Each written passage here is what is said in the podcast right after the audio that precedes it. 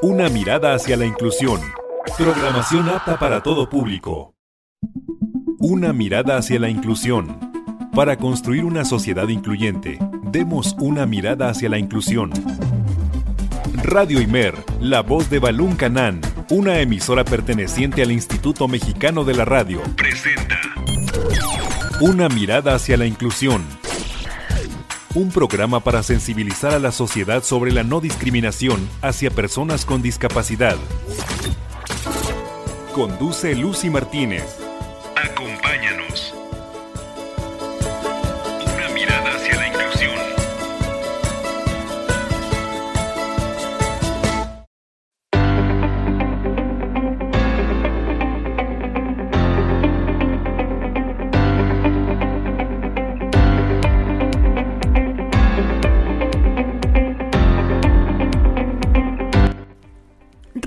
107.9 de FM y 540 de AM, para mí es un gusto poder acompañarte este lunes 14 de junio del 2021 en la emisión número 59 de Una mirada hacia la inclusión. Soy Lucy Martínez y voy a estar acompañándote estos minutos con eh, un tema más de la inclusión y para ello vamos a hablar con eh, un especialista proveniente de Argentina. La vamos a tener aquí en cabinas de Imer. Vamos a hablar con ella porque ella ha hecho varios trabajos de investigación acerca de la inclusión y eh, también ha hecho cápsulas en radio de Argentina acerca de este tipo de cuestiones. Eh, te recuerdo que puedes comunicarte a través de www.imer.mx diagonal radio Imer y estamos también a través de Google Podcast, de Spotify. Ahí puedes descargar todos los episodios que hemos venido realizando a lo largo de estos programas. Así que bueno, te invito a que eh, los disfrutes y los compartas. Además, además por otra parte, quiero comentarte que también puedes reportarte al WhatsApp 963 177 7808 para que nos des tu opinión o si eres un especialista también que se dedica a estos temas de la inclusión hacia personas con discapacidad y este tipo de situaciones también eh, puedes comunicarte para eh, hablar de este tema tan interesante y tan importante. Mm, también puedes escuchar la repetición de esta emisión en mi Facebook personal más tarde. Así que bueno, también te recuerdo que hoy en nuestra en, el programa vamos a tener nuestra cápsula de eh, vidas independientes y hoy vamos a hablar de los Juegos Paraolímpicos. Es una pequeña colaboración que hemos hecho, así que bueno, espero y les agrade. Eh, esto es una mirada hacia la inclusión. Recuerda que estás en Radio Imer. Recuerda que somos una radio pública.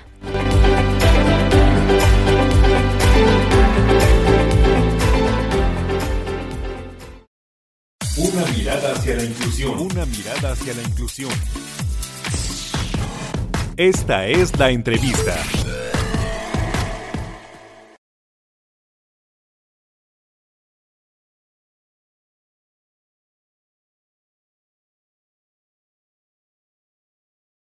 Amigos de una mirada hacia la inclusión, estamos en nuestro primer bloque y vamos a tratar un tema que es eh, la fuente importante de nuestro programa y vamos a hablar acerca de la inclusión. Ya hemos eh, abordado en programas anteriores la inclusión versus integración, pero aquí el día de hoy estamos acompañados de una experta en este tipo de temas. Nos acompaña aquí en el IMER desde Argentina la maestra Marisa Lucía Plano. Ella es máster en, inclusión y aparte tiene la licenciatura en ciencias de, la educación. Además, nos comenta que ha hecho micros para la para estación de Argentina. Entonces, maestra, muy buenas tardes, bienvenida a Radio Imer. Bueno, buenas tardes a todos, buenas tardes México. Es un honor desde Argentina eh, que puedan escuchar mi voz y que podamos tocar un tema tan profundo y tan interesante como es la inclusión social y educativa. Pues gracias a, usted, maestra, que nos ha dado esa oportunidad de, de, contactarla y poder platicar con usted. Pero compártanos, maestra, ¿qué es la inclusión? Bueno, la inclusión es un enfoque que responde positivamente a la diversidad de las personas y a las diferencias individuales. entendiendo que la diversidad no es un problema, como muchos lo ven, sino una oportunidad para el enriquecimiento de la sociedad a través de la activa participación en la vida familiar, en la educación, en el trabajo y en general en todos los procesos sociales y culturales y en las comunidades. En una palabra, la inclusión no es solo abrir puertas a alguien para que ingrese a una institución o alguna casa o algún ámbito, sino hacerlos sentir partícipes del proyecto de vida que encara cada uno, que él se sienta protagonista también. Eso es incluir, para que lo entiendan perfectamente. Excelente maestra, es un concepto muy, muy genial eh, el que usted maneja, porque muchas veces nosotros vemos la inclusión como, como ese elemento que usted dice que nos sirve para abrirle las puertas de una escuela, de, de, los diferentes lugares donde se desarrollan las diferentes eh, personas. Pero ¿qué, ¿qué elementos se necesita para crear una verdadera conciencia acerca de la inclusión, maestra? Realmente, eh, para que realmente se dé, para que se dé la inclusión, vamos a suponer en una escuela.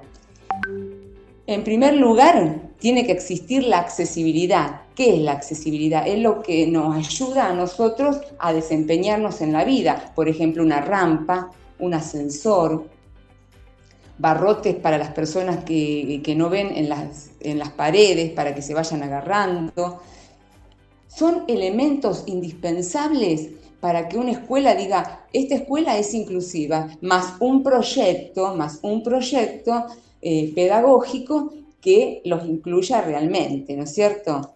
Eh, por ejemplo, un taller de musicoterapia. Hay chicos que no pueden estar cuatro horas o seis horas en un salón de clases por ciertas patologías, con o sin discapacidad.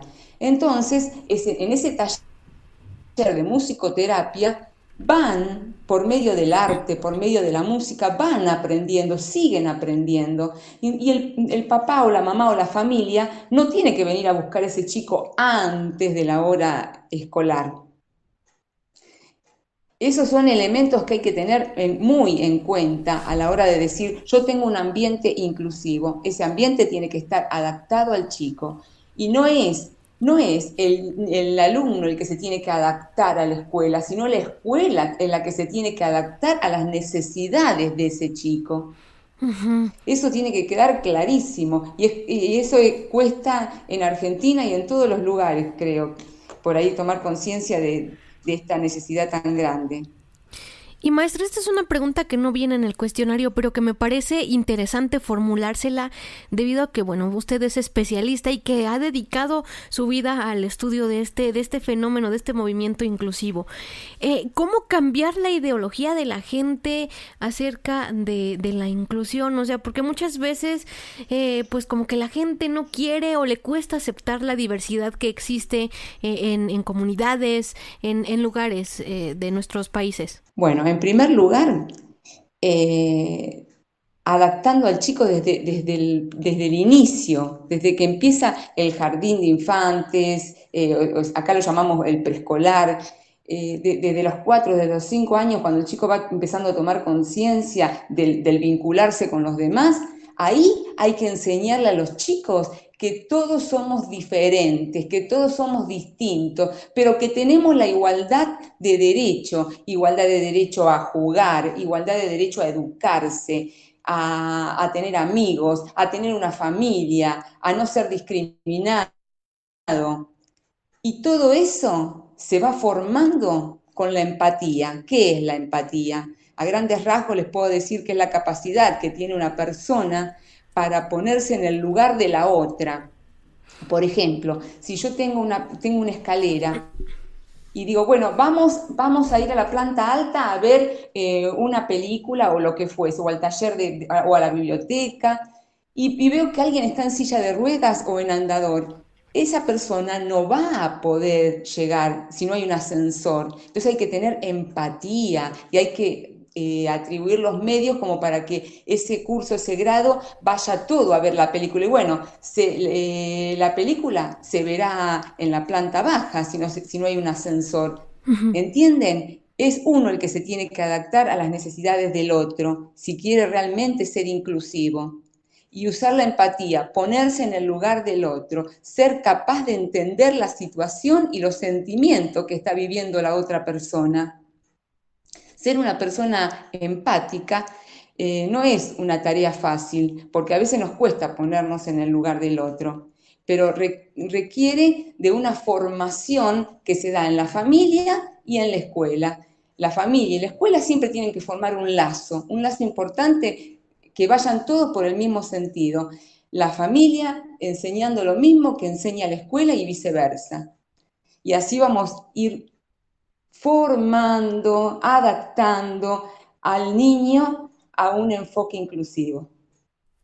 Qué bonito lo expresa maestra porque sí hay una necesidad en, en nuestros países latinoamericanos que es donde difícilmente nos, nos cuesta hacer este tipo, sobre todo ser empáticos, ¿no? Porque hay lugares de trabajo, eh, a lo mejor eh, que igual no le dan esa oportunidad laboral, por ejemplo, a una persona con discapacidad, alguna persona indígena por su condición y, y creo que este aspecto que nos comenta del ser empáticos, de ir concientizando a los niños, ¿no? También de que somos diferentes en el aula, pero también como dice en la casa, pero muchas veces eh, nuestros padres, nuestros abuelos tenían otras ideas acerca de la discapacidad, ¿no? Lo tomaban como enfermitos, eh, bueno, en el caso de México, y, y, este, pero ¿cómo, ¿cómo se aborda este tema de la inclusión en Argentina? Eh, bueno, no, lo que vos decís también se dio en Argentina, que a los chicos se los escondía, no se los dejaba salir, porque lo veían como lo diferente. Y en realidad todos somos diferentes, no hay nadie igual a otro. En Argentina eh, se, se cambió la ley de educación en el año 2006 y allí se hizo un apartado en donde decía que todas las escuelas deberían ser inclusivas como carácter obligatorio. Bien, sí, eh, se hizo eso. Las escuelas eh, comenzaron a, abrir puertas, muchas, otras no, a eh, chicos con discapacidad. Pero ¿qué pasó? Se hizo la ley, se hizo, el se hizo el apartado que decía que todas las escuelas deberían ser inclusivas, pero no se adaptó la escuela a que, a que el chico esté eh, bien en esa escuela, esté contenido, eh, pueda participar de ella. Si tenían escalera, no, no pusieron un ascensor. Si tenían una, entrada con escalones, eh, no pusieron una rampa. no, no dieron el presupuesto eh, para, hacer, para intentar hacer un proyecto educativo que realmente les dé participación a todos. A ver, el chico que no aprende, vamos a, comprar materiales eh, didácticos para que lo pueda hacer, como, como ser la motricidad fina del chico. Muchas cosas que no se tuvieron, se hizo la ley, pero no se trabajó esa ley como para que realmente la inclusión se dé. Y muchos decíamos, yo tengo una escuela inclusiva, pero en realidad no la teníamos porque tenía una carencia total de elementos para que sea inclusiva de verdad. Y es muy importante porque si nosotros usamos, como dijimos antes, la empatía y nos damos cuenta que llegamos a la punta de la escalera y no podemos subir y que, que todos eh, hacen cosas que yo no puedo hacer, yo me sentiría muy mal y no me sentiría que me están educando con todo el derecho que yo tengo a hacerlo. Exacto, maestra. Y todo esto que nos comentó es eh, para el público de IMER. Ella ha sido directora también argentina de, de, de, este, algunas escuelas. entonces, pues ella habla desde, desde, su aspecto en, en, la vivencia en el campo educativo. Y eh, también eh, ya nos, nos platicó un poquito cómo se vive este movimiento de la inclusión en Argentina, porque nosotros tenemos o teníamos esa, con, esa concepción de que en Argentina, pues los chicos con discapacidad tienen mayores eh, herramientas, eh, pero creo que estamos viendo que está, estamos como en la misma situación de México, en las que hay leyes, hay tratados y no se cumplen. Y maestra, usted que, que tuvo a cargo a personal docente, ¿Por qué cree que muchas veces los maestros se rehusan a tratar con alumnos con discapacidad? Bueno, eh, yo creo que, eh, como te decía antes, no se, no se está trabajando como se debería en inclusión. ¿Por qué? Porque muchos tienen miedo de que la escuela especial desaparezca con este tema de la inclusión y no es así, para nada. Lo que tienen que hacer es la escuela eh, o sea, acá en Argentina se llama la escuela común a, que van chicos sin discapacidad y la escuela especial los, chicos con eh, alguna dificultad o eh, discapacidad. Entonces, en la inclusión, que se, a, qué apunta? A que la escuela común y la escuela especial se unan para trabajar en forma conjunta con ese chico que tiene algún problema de aprendizaje, el que tiene alguna discapacidad, entonces, el conocimiento de la maestra especial más el conocimiento de la maestra común se unifican en un proyecto en el cual saquen a ese chico adelante. Eso es incluir. Y que, por ejemplo, si tiene, eh, porque muchos chicos, eh, al menos en Argentina, en, la escuela cuando yo la, dirigía, eh, tenían un ayudante terapéutico. Entonces, ese ayudante terapéutico no viene a trabajar solo con el chico, ese ayudante viene a trabajar con el docente, porque el, maestro de grado es el que está enfrente y el, que es de todos los alumnos, para que él se sienta uno más. Y ese ayudante viene a decirle al maestro, bueno, mira, a ver, este tema con este chico vos lo tenés que dar de esta manera porque él lo va a entender así, con más pasos, con más... Eh, ritmo del aprendizaje, con, un poquito más de, elasticidad. Es así como se debe trabajar la inclusión, porque en definitiva, a fin de año, todos tienen que ir con los conocimientos eh, aprendidos. y no porque tenga una discapacidad o un problema, a ese chico lo vamos a dejar de lado. Claro, y estamos viendo que la misma situación se vive aquí en México. Entonces, comparando lo que usted nos está platicando, es lo mismo que nos pasa aquí, ¿no? Este, ah, muchas veces em, se tiene ese miedo de que la educación especial desaparezca, las, las instituciones especiales, y tienen ese temor de que los especialistas que ahí laboran pues ya no tengan más, más campo. Pero aquí eh, nos está usted ampliando el panorama de que el maestro... No, todo lo contrario. Eh, el, maestro necesita muchísimo del maestro especial para que lo oriente, para que lo, ayude, para que trabaje, para que trabaje eh, a, la, par del maestro de grado. Sí, es... Por eso hay una desinformación total. Y por eso se, se, ha trabajado muy mal la inclusión. Y por eso también muchos maestros eh, se encuentran eh, solos y dicen, yo no puedo, yo no, yo no, yo no estudié para, para mm, educar a chicos con discapacidad. Es que no, no debería estar solo ese maestro, debería estar con un maestro especial.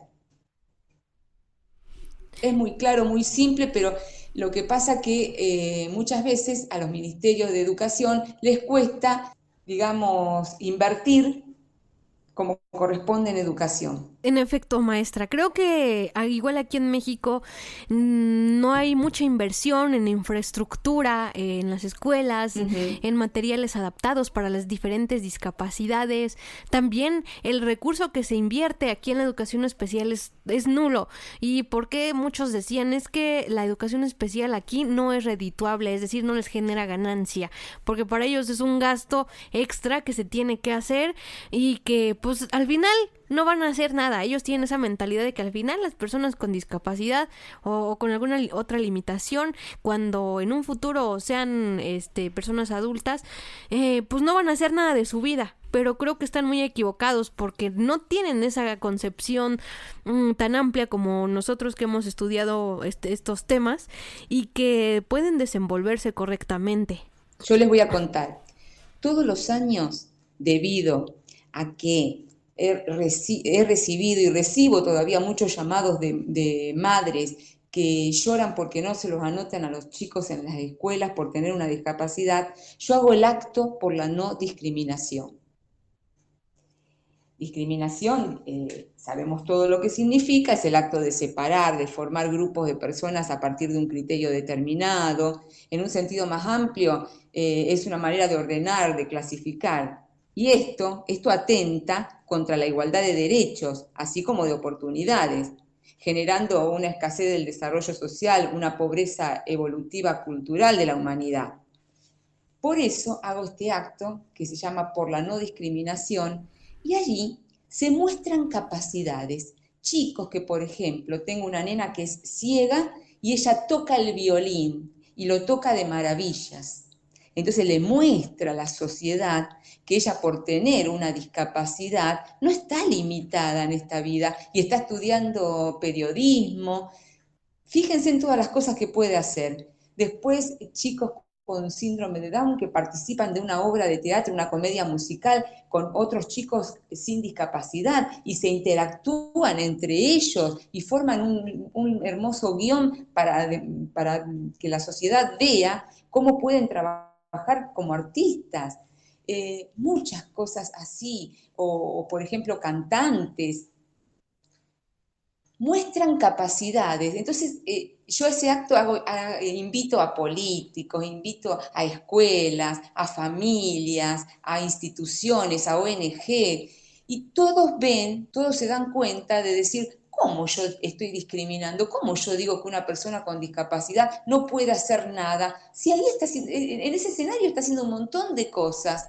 Miren qué importante es hacerle ver a la sociedad con un, con un ejemplo de, un buen accionar, que, en la vida no tenemos que, mirar diferente a nadie porque todos lo somos y porque todos tenemos el derecho por, por la propia dignidad humana de valorar al otro, ¿eh? de, de otorgarle derecho a ser. Sí, así es, maestra. Fíjese que ahorita de lo, de lo que está comentando me estoy acordando de, de unas palabras que dijeron en cuando nos graduamos de la maestría en inclusión aquí en México y bueno, decíamos es que los maestros deben aprovechar las, las debilidades de, sus alumnos y convertirlas en fortalezas, ¿no? A lo mejor viendo cuál es su talento, qué es lo que necesita y conforme eh, lo que él sepa hacer, adaptar nuestros, nuestras, nuestros materiales, nuestras estrategias. Y aquí va la pregunta número cuatro, maestra. ¿Qué elementos necesitamos eh, para o qué estrategias necesitamos para una inclusión en el aula y en los diferentes ámbitos de la vida cotidiana? Bueno, como primer medida, incentivar el respeto por la diferencia, respetar al otro tal cual es. En segundo lugar, eh, promover un ambiente saludable en el aula, en donde todos se hablen, en donde todos se compartan un material bibliográfico o, una tarea, en donde todos, eh, eh, entre todos exista la comunicación. También transmitir y fomentar la confianza en cada uno de los alumnos, que el docente confíe en su alumno, no que por no saber lo deje recluido en, la última fila, en el último lugar, porque bueno, él no aprende, él no sabe. Muchas veces se ha, pasado eso, y me ha pasado como directora que he tenido que decirle a un maestro, no, sentalo, bueno, si, él, si a él le cuesta, sentátelo adelante, cambia la estrategia, modifica lo que vos diste en función de lo que a él le sea significativo aprender. Y invitar a todos los estudiantes a participar, eso es fundamental. Si, hacen un acto escolar, que todos participen. Algunos eh, harán un, papel en el acto, otros otros, y a veces hasta, el simple, el que, el que corre la, cortina para, para las obras todos, todos tienen una participación, todos se tienen que sentir útiles. Eh, yo creo que son las estrategias y usar la empatía, como antes te dije, ponerse en el lugar del otro es fundamental. Y trabajar con equidad, darle a cada uno lo que necesita, lo que merece. ¿Por qué digo esto? Yo tuve una nena que es cuadriplégica y no habla.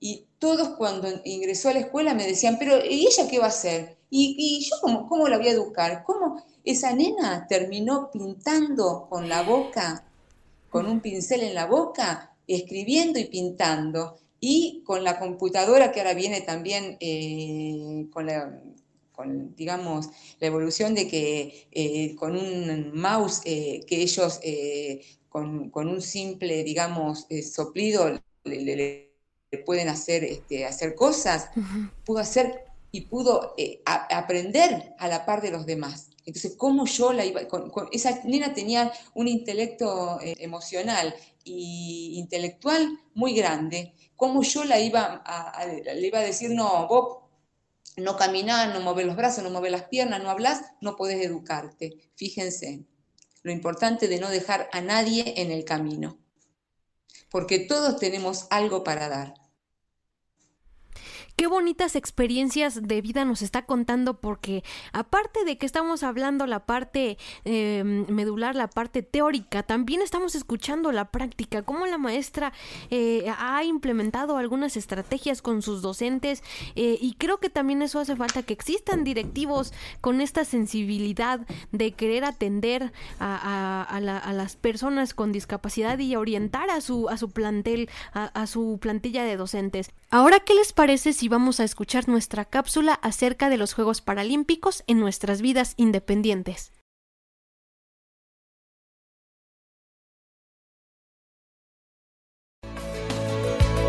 El miedo es la más grande discapacidad de todas. Vidas, independientes.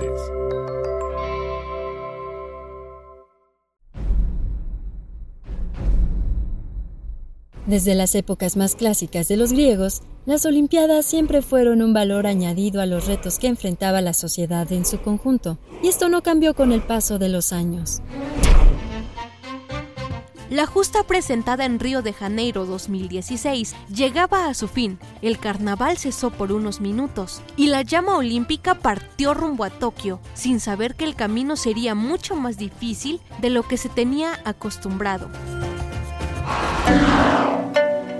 Fin de los Juegos Olímpicos marca el inicio de las Olimpiadas, un proceso de cuatro años que deportistas olímpicos y paralímpicos tienen que transitar para llegar a una nueva justa donde se batirán por la gloria de sus países, por representar la gloria y valores deportivos. La llama fue encendida en tiempo y forma, y los atletas paralímpicos se prepararon para emprender camino a Tokio, Japón, no solo a una edición más de la Paralimpiada. Los Juegos Paralímpicos de 2020 representan una justa por demás simbólica. Tokio sería el primer país en recibir estos Juegos por segunda vez, y no escatimaron en gastos o ideas para llevarlos a cabo. 22 disciplinas olímpicas repartidas en 21 sedes esperaban a 4.200 deportistas con alguna discapacidad del 26 de agosto al 6 de septiembre. Estos serían los primeros Juegos Paralímpicos en respetar una equidad de género, pero una pandemia detuvo todo. ¿Por qué son importantes estos Juegos? Les habla su servidor César Rodarte. Tuve participación en una ocasión en Juegos Juegos Olímpicos o bien Juegos Paraolímpicos, que es como se le conoce a los Juegos Olímpicos que se realizan después de los Juegos Olímpicos, pero estos dirigidos a personas con discapacidad, con alguna discapacidad. Es un evento como los Juegos Olímpicos, es una gran convivencia, una gran fiesta internacional, pero también donde los, el resultado de los trabajos pues son los logros deportivos es importante que así como pues en condiciones regulares todo mundo tiene oportunidades, la persona con discapacidad también tenga oportunidades que podrá aprovechar en mayor o en menor medida, pero aprovechar, utilizar y pues convertirse en un elemento más de la sociedad que le envuelve, le acompaña.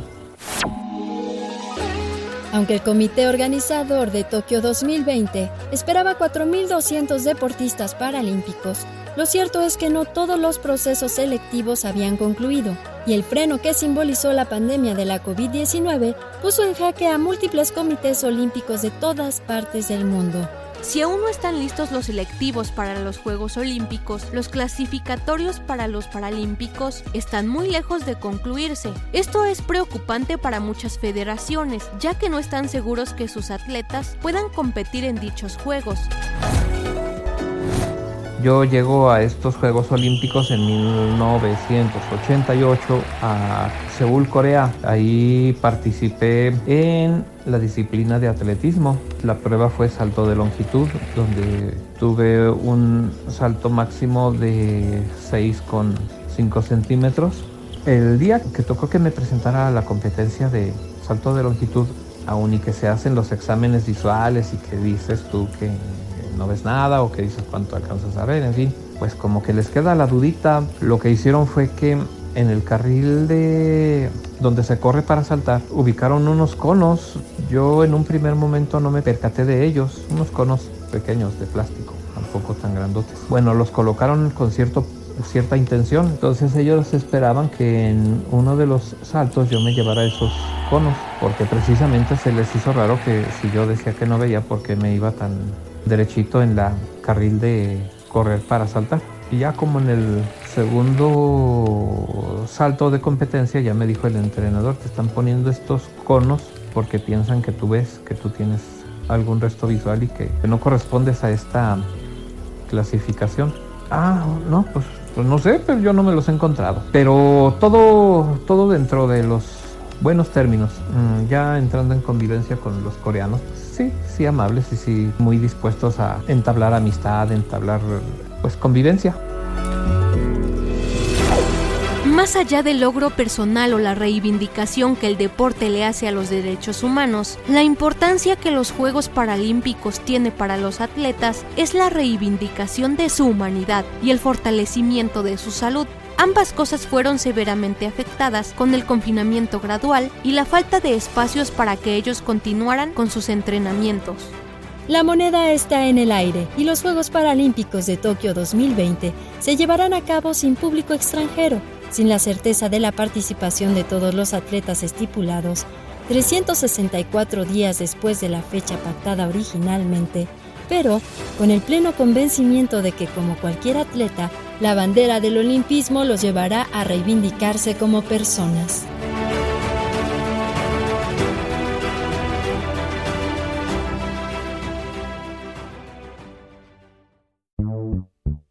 La participación es un derecho, no un privilegio. Continuamos. Escuchas. Una mirada hacia la inclusión. Una mirada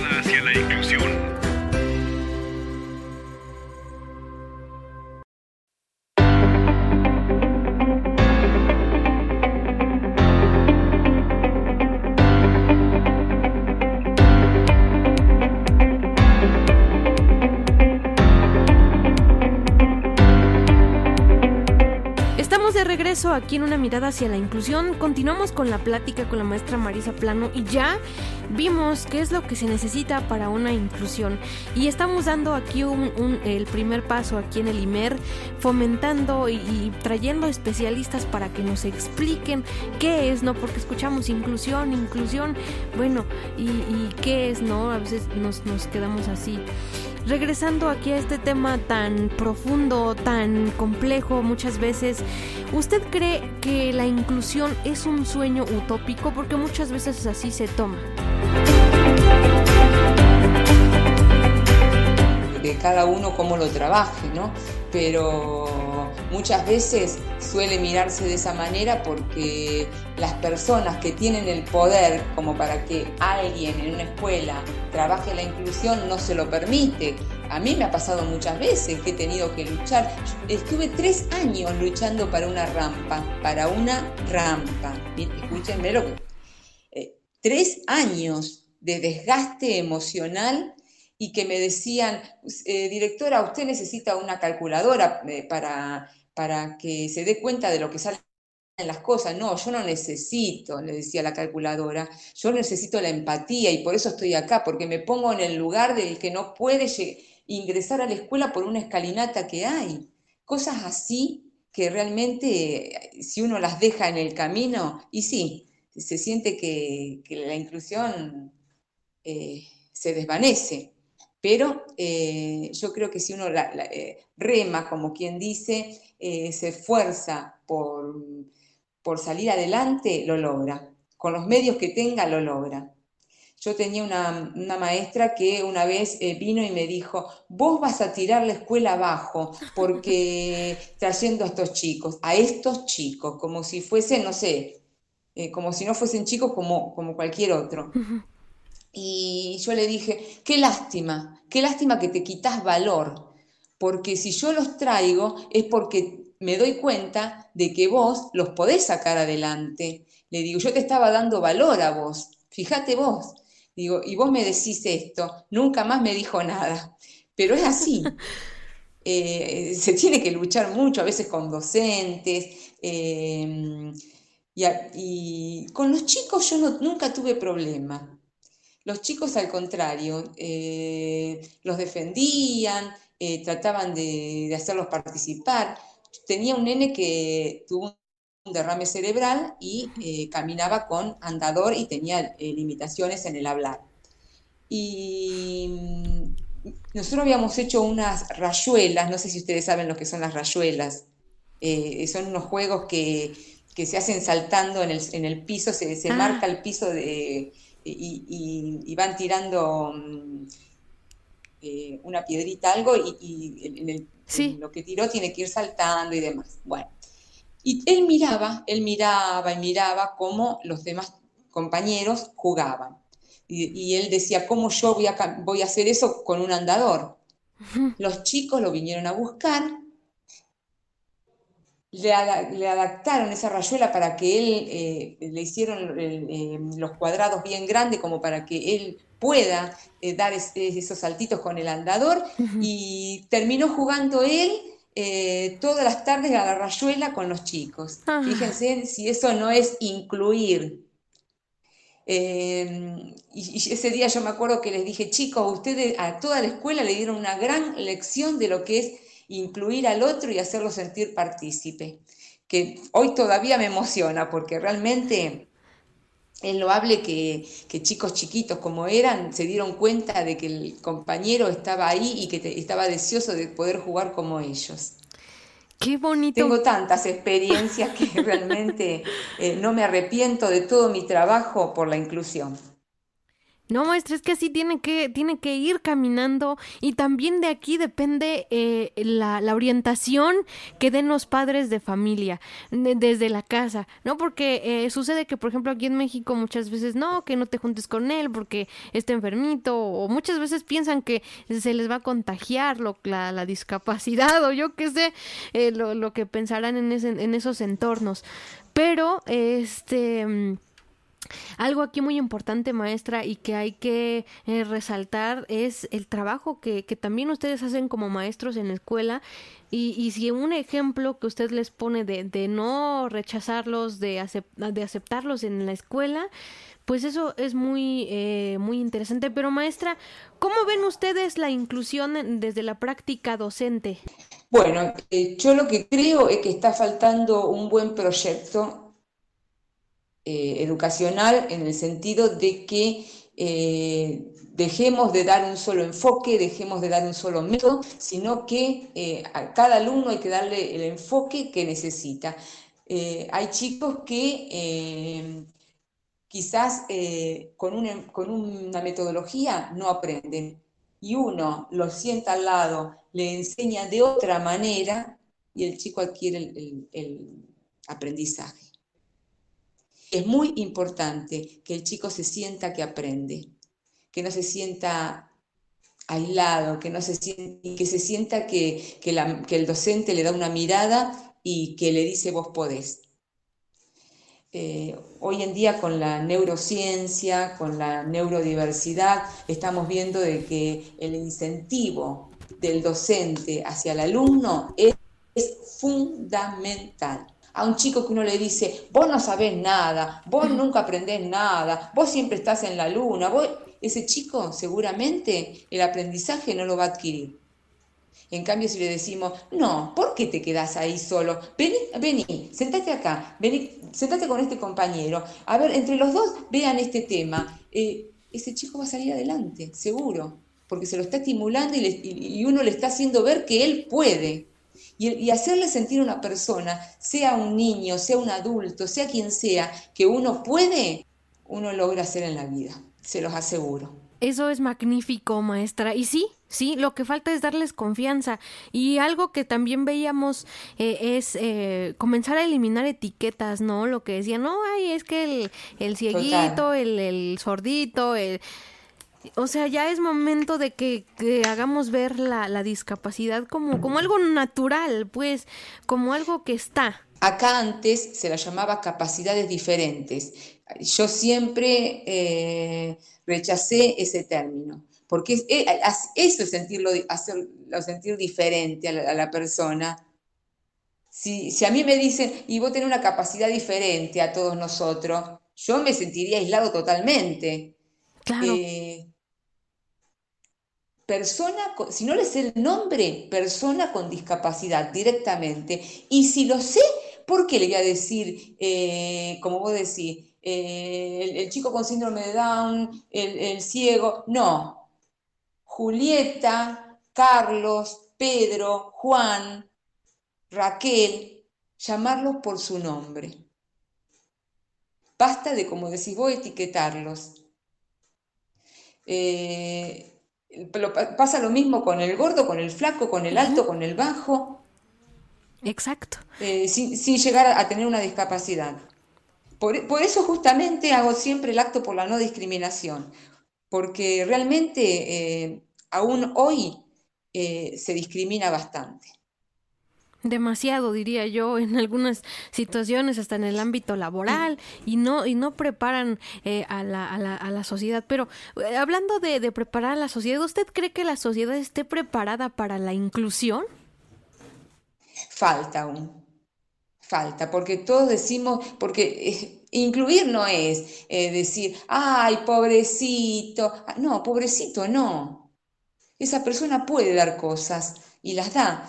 Eh, es hacerlo partícipe y a veces cuesta, cuesta en una empresa, cuesta en un, en un ámbito escolar, todavía falta tomar bastante conciencia del tema, de lo que es incluir al otro. Y maestra, aquí hay una pregunta que, que es muy interesante y que está como muy eh, de moda. Eh, ¿Qué opina usted del lenguaje incluyente o inclusivo? Mm, bueno, eh, en mi pensar no es nada de lenguaje inclusivo. Todo lo contrario. Eso es excluir porque yo estoy hablando de una manera diferente a todos los demás. Es un modismo, es algo que no tiene nada que ver con la inclusión.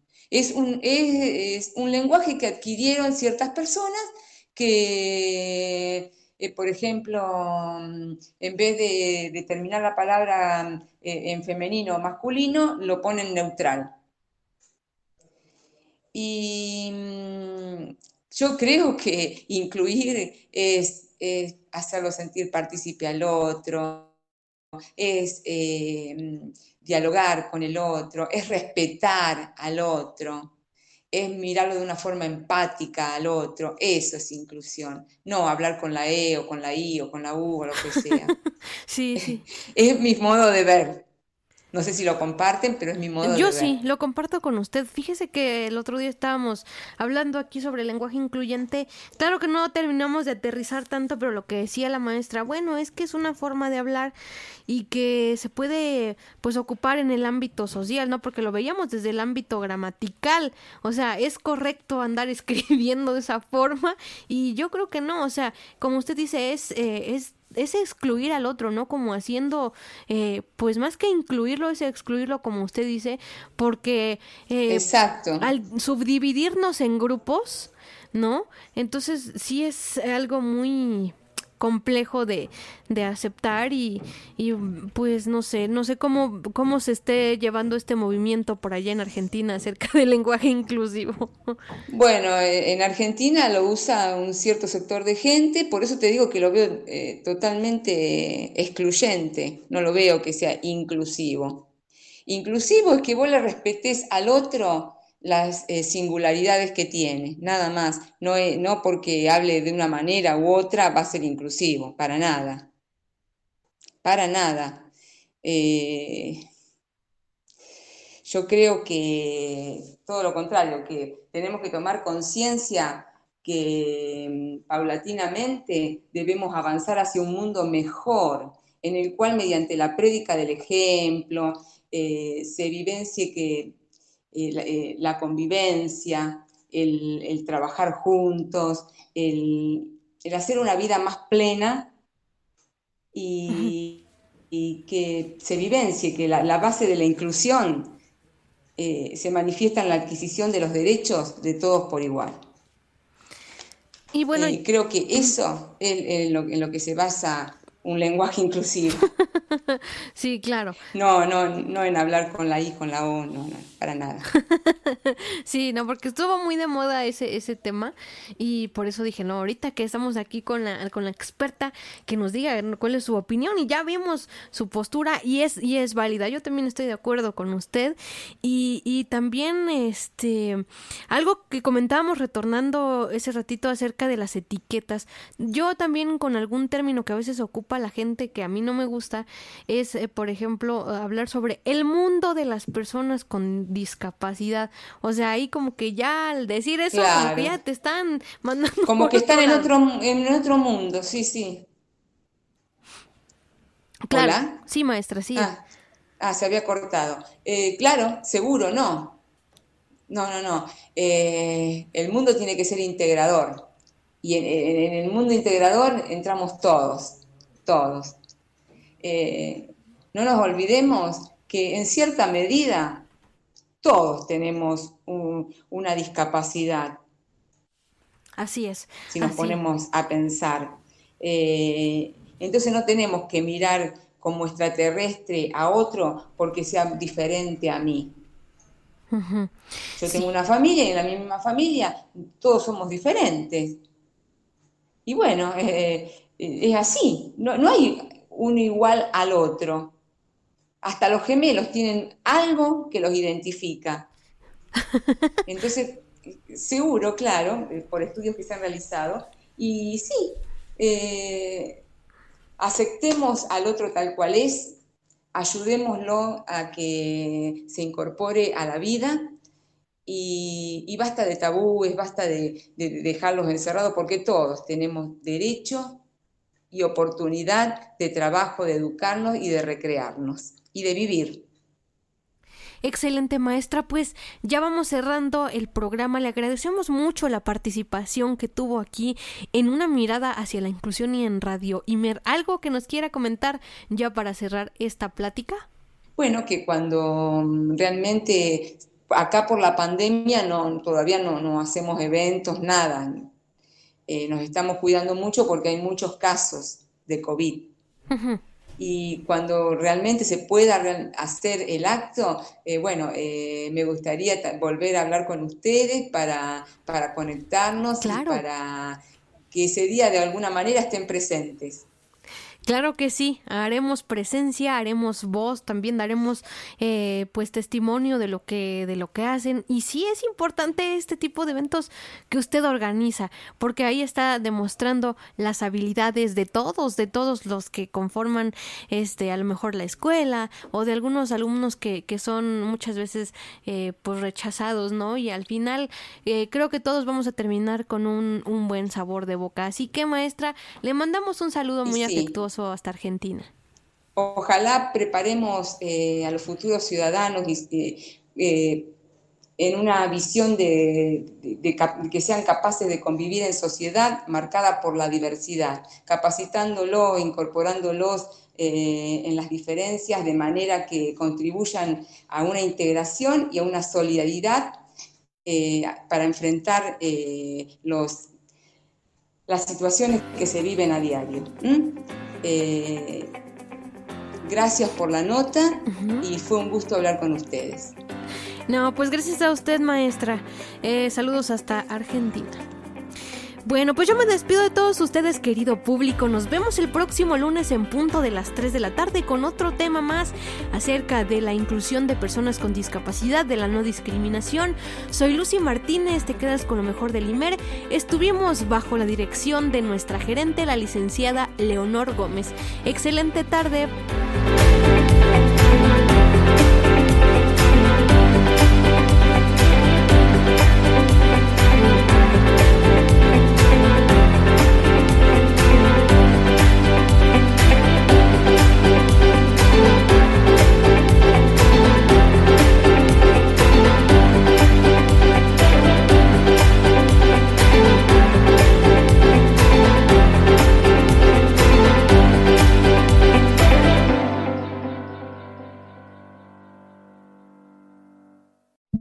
Radio Imer, la voz de Balún Canán, una emisora perteneciente al Instituto Mexicano de la Radio, presentó Una mirada hacia la inclusión. Una mirada hacia la inclusión. Juntos ayudemos a conformar una sociedad incluyente. Escúchanos en la próxima emisión. Una mirada hacia la inclusión. De una mirada hacia la inclusión